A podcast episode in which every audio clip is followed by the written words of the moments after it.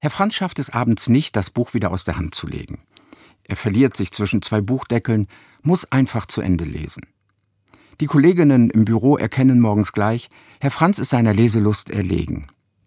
Als Herr Franz ankündigt, nun die Bibel zu lesen, denkt das Büro, jetzt spinnt er völlig. Besorgt fragen sie ihn, wo er denn in der Bibel steckt.